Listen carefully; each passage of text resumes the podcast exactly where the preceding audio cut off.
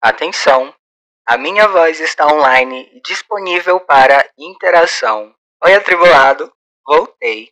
Começando agora mais um episódio do meu podcast Diz que é Verdade. E eu sou o Funf.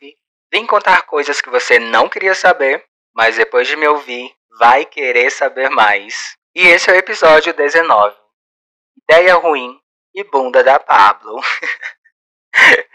Hoje é mais um episódio do Verdade Sem Desafio. Tipo aquele jogo, sabe? Verdade ou desafio? Mas aqui, como não tem ninguém para me desafiar, eu vou contar apenas a verdade. Ou metade dela. Verdade sem desafio 1. Se você pudesse mudar uma parte do seu corpo, qual seria? Bunda. Queria muito uma bunda igual a da Pablo. Mas morro de preguiça de ir na academia para exercitar essa parte do meu corpo. Queria umas pernas grossas e uma bunda maior para eu me sentir uma passiva tóxica. Gente, eu falo isso porque eu já fui uma, um mês, um mês pra academia. Antes de ir na academia, eu falava mal do, dos, dos, dos homens em geral. Dos homens que malhavam o braço e ficava com a perna sequíssima, seca. A perna veia seca e o braço o dobro da perna falava mal. Hoje em dia, evito ao máximo falar mal disso, porque eu já tive a experiência de ir na academia. Eu fui na academia em agosto de 2018. Eu só lembro dessa data porque foi quando saiu o álbum da Kesha. E também nesse mês, né, o mês que eu fiz academia, eu escutava Witness, da Katy Perry. Eu ficava escutando o álbum Witness enquanto eu estava lá, correndo na esteira o rapazinho para me passar o exercício, eu pegava lá a fichinha de tudo que eu ia fazer, né? Aí eu ia lá, ó, fiz repetição de levantamento de peso, um negócio assim, não lembro nenhum nome de exercício. Aí eu fazia normal quando ele estava por perto, ele virou as costas, eu já mudava pro próximo, o próximo exercício, aí eu fazia lá de boa quando ele estava por perto. Ele virou as costas, eu repetia fazia tudo porcamente, porque meu braço doía, a perna doía, tudo doía. Até o músculo do, do meu dedo midinho doía. Nem sei se aqui tem músculo, mas doía. Tudo saía todo dolorido da academia. Principalmente exercícios de perna. Gata, quando era exercício de perna que eu tinha que ficar deitado, não sei qual é o nome disso, eu ficava deitado, né? Empurrando o peso para cima. Aí eu botava lá os 5 quilos. porque é o que eu aguentava.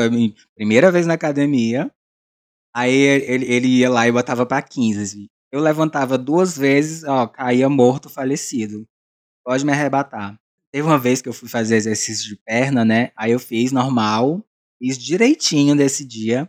Eu não sei como que eu dei conta de sair da academia para chegar em casa, porque eu vinha ó, como se eu estivesse louca de pinga, perna toda tremendo, eu andando devagarzinho. Geralmente, da minha casa para academia, é dois minutinhos caminhando. Nesse dia, eu fiz bem uns 10. Eu fui, ó, devagarzinho, como se nada tivesse acontecendo, mantendo a pose de que tava tudo bem. Tava ali, ó, mexendo no celular, andando devagarzinho e fingindo estar mexendo no celular para ninguém perceber que eu estava com as pernas toda acabada. Com certeza alguém percebeu, mas... Deus me defenderai. Eu com essa bunda de pastel já faço um bocado de coisas. Se eu tivesse uma bunda maior, grande e redonda, igual a da Pablo, seria o terror das gays discreta, que é o meu público-alvo. Gente, é sério, a maioria das pessoas com que eu me relaciono, elas se dizem discreta fora do meio, ou só quer algo casual, e eu deixo, né? Eu gosto, eu curto isso, porque sempre tem alguém novo aparecendo. Às vezes quem aparece uma vez quer de volta, ou então já não aparece nunca mais. Ou então eu fico insistindo para voltar. Mas ó, uma das promessas, uma das minhas promessas de ano novo para 2023 é que eu serei menos kenga e vou tentar estar em um relacionamento não monogâmico. Relacionamento monogâmico eu não quero. Uh -uh. Longe de mim, já fiz, já não deu certo. Relacionamento aberto para mim seria último. Útil. Último, ó. Talvez seja meu último, porque. Ah, eu sou tão desesperançoso com esse negócio de relacionamento sério. Prefiro minha liberdade e solteirice. E eu acredito que eu vou ficar pra petitio. Já falei isso em algum momento desse, desse podcast. Se for para escolher, quero uma bunda mais grande e gostosa. Meu cu de frango é bom. Mas se for para mudar, para eu escolher mudar apenas uma parte, eu quero ter um bundão igual da Pablo. Não qualquer bundão. Tem que ser o cuzão da Pablo. Verdade sem desafio número 4. Qual foi a pior ideia que já teve? Quando eu estava bêbado, criei coragem e resolvi passar pela humilhação de mandar mensagem para o ex. Para um carinha que eu estava gostando e para um filho da puta que eu estava com saudades. Olha, eu fiz isso há um tempão atrás, mas hoje em dia, tem uma das coisas que eu me arrependo de fazer. Não me arrependi de ter mandado mensagem, não, porque eu tive mensagens positivas e um desses três eu me encontrei e foi ótimo. Mas hoje em dia, quando eu bebo, eu já ó, desligo o 3G. Já tiro o chip do celular, que é para eu evitar de passar essas coisas. Para evitar de mandar mensagem para quem eu, eu não mandaria quando eu estou sóbrio.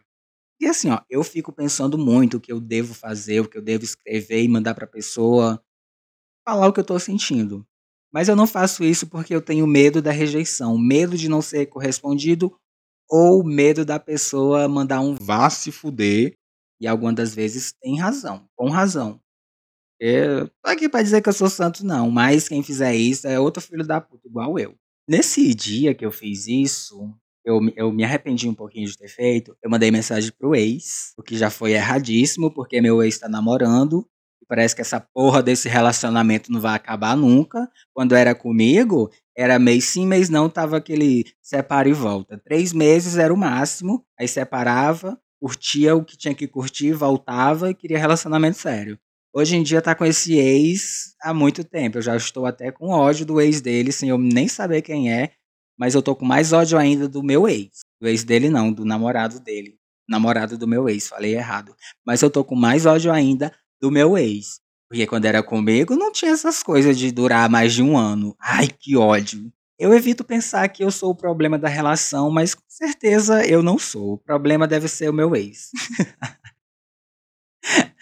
Aí a segunda mensagem eu mandei para um contatinho que eu estava ali, ó, conversando, flertando. Talvez fosse rolar um relacionamento, alguma coisa mais duradoura. Mas a pessoa não me respondeu. E eu tô até hoje esperando a resposta. Já tem mais de um ano isso. Ou mais. Não sei exatamente. Faz, faz muito tempo, muito tempo. Não quero lembrar, não quero lembrar, mas já lembrando, e talvez mais tarde eu vou ficar refletindo muito sobre isso, porque eu tive que lembrar para falar aqui para vocês, para você ou para mim. Não sei exatamente. E a terceira mensagem foi a mensagem que deu certo, foi ótima, foi no rapazinho que eu queria ficar. Ele já tinha mandado a mensagem, a gente já tinha conversado um pouquinho, marcado de se encontrar e não deu certo. E depois dessa vez que não deu certo a gente se encontrar, a gente parou, parou de se falar. Não sei porquê, não sei o motivo, mas nesse dia eu mandei mensagem para ele, cheguei bêbado em casa, tomei um banho, dormi. Quando acordei, mandei mensagem para ele. Quando fui lá pelas 6 horas da tarde, ele já chegou aqui em casa com uma garrafinha de vinho. Eu não ia beber porque eu estava levemente de ressaca. Ele bebeu esse vinho praticamente sozinho, eu só tomei uma taça, fiquei ali ó, enrolando. Quando ele ficou alegrinho, a gente foi, ó. Ressuscita! Transamos. Ai, que delícia, foi ótimo esse dia. Eu tinha dito para o meu ex nunca mais me mandar mensagem. E assim ele fez, até o dia em que eu resolvi mandar mensagem para ele. Pro carinha que eu estava gostando, prefiro nem comentar. Mas basicamente eu disse que eu queria me encontrar com ele pra gente ficar e eu abri meu coração. Mas quando a cachaça passou, eu me arrependi muito. Muito. Ai, meu pai, que humilhação. Que humilhação. Nunca mais eu fiz isso. Não vou dizer que nunca mais farei, porque com certeza eu farei, porque eu sou muito emocionado e eu tô evitando beber quando eu estou emocionado. Mas eu não consigo, porque quando eu bebo e eu tô emocionado, eu escrevo umas coisas assim dramáticas, melancólicas, abro meu coração. Eu me sinto muito vulnerável escrevendo isso.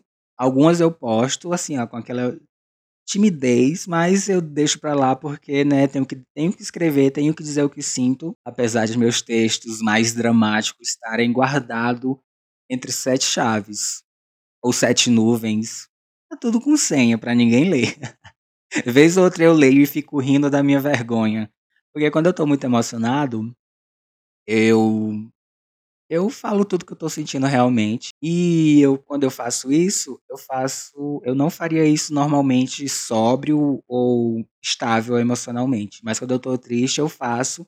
Depois eu leio e me arrependo. Talvez um dia, só para apoiadores, eu vou fazer isso para vocês verem a bagaceira, o drama, ó, digno de Oscar, o drama que eu escrevo, que eu passo, que eu sinto. Não que eu esteja botando a culpa na cachaça. Eu ia mandar a mensagem para os três, mas eu não tinha coragem por causa da humilhação que eu imaginei passar. Mas quando eu estava com o cu cheio de cachaça, louca de pinga, perdi totalmente a vergonha e falei: Só se vive uma vez. E acordei morto de arrependido no outro dia. Me arrependi levemente de ter escrito algumas mensagens, me arrependi de ter enviado, mas aconteceu Hoje em dia eu tô tentando rir dessa vergonha que eu passei. E mais pra frente, talvez eu conte para vocês a vergonha que eu passei, porque já faz muito tempo, mas eu ainda sinto vergonha de me expor assim. Então, abrir meu coração para você que tá me ouvindo. Você escute aí um pouquinho, talvez eu mostre isso para um grupinho de pessoas, mas geralmente eu evito falar muito sobre os meus sentimentos mais profundos, tudo que eu falo aqui é só o superficial que eu falaria para alguém quando eu estou bêbado. Agora, o que eu escrevo em segredo é, gata, tristeza pura, um mar de mágoas. Obrigado por me ouvir até aqui. Eu sou Funf. Até a próxima.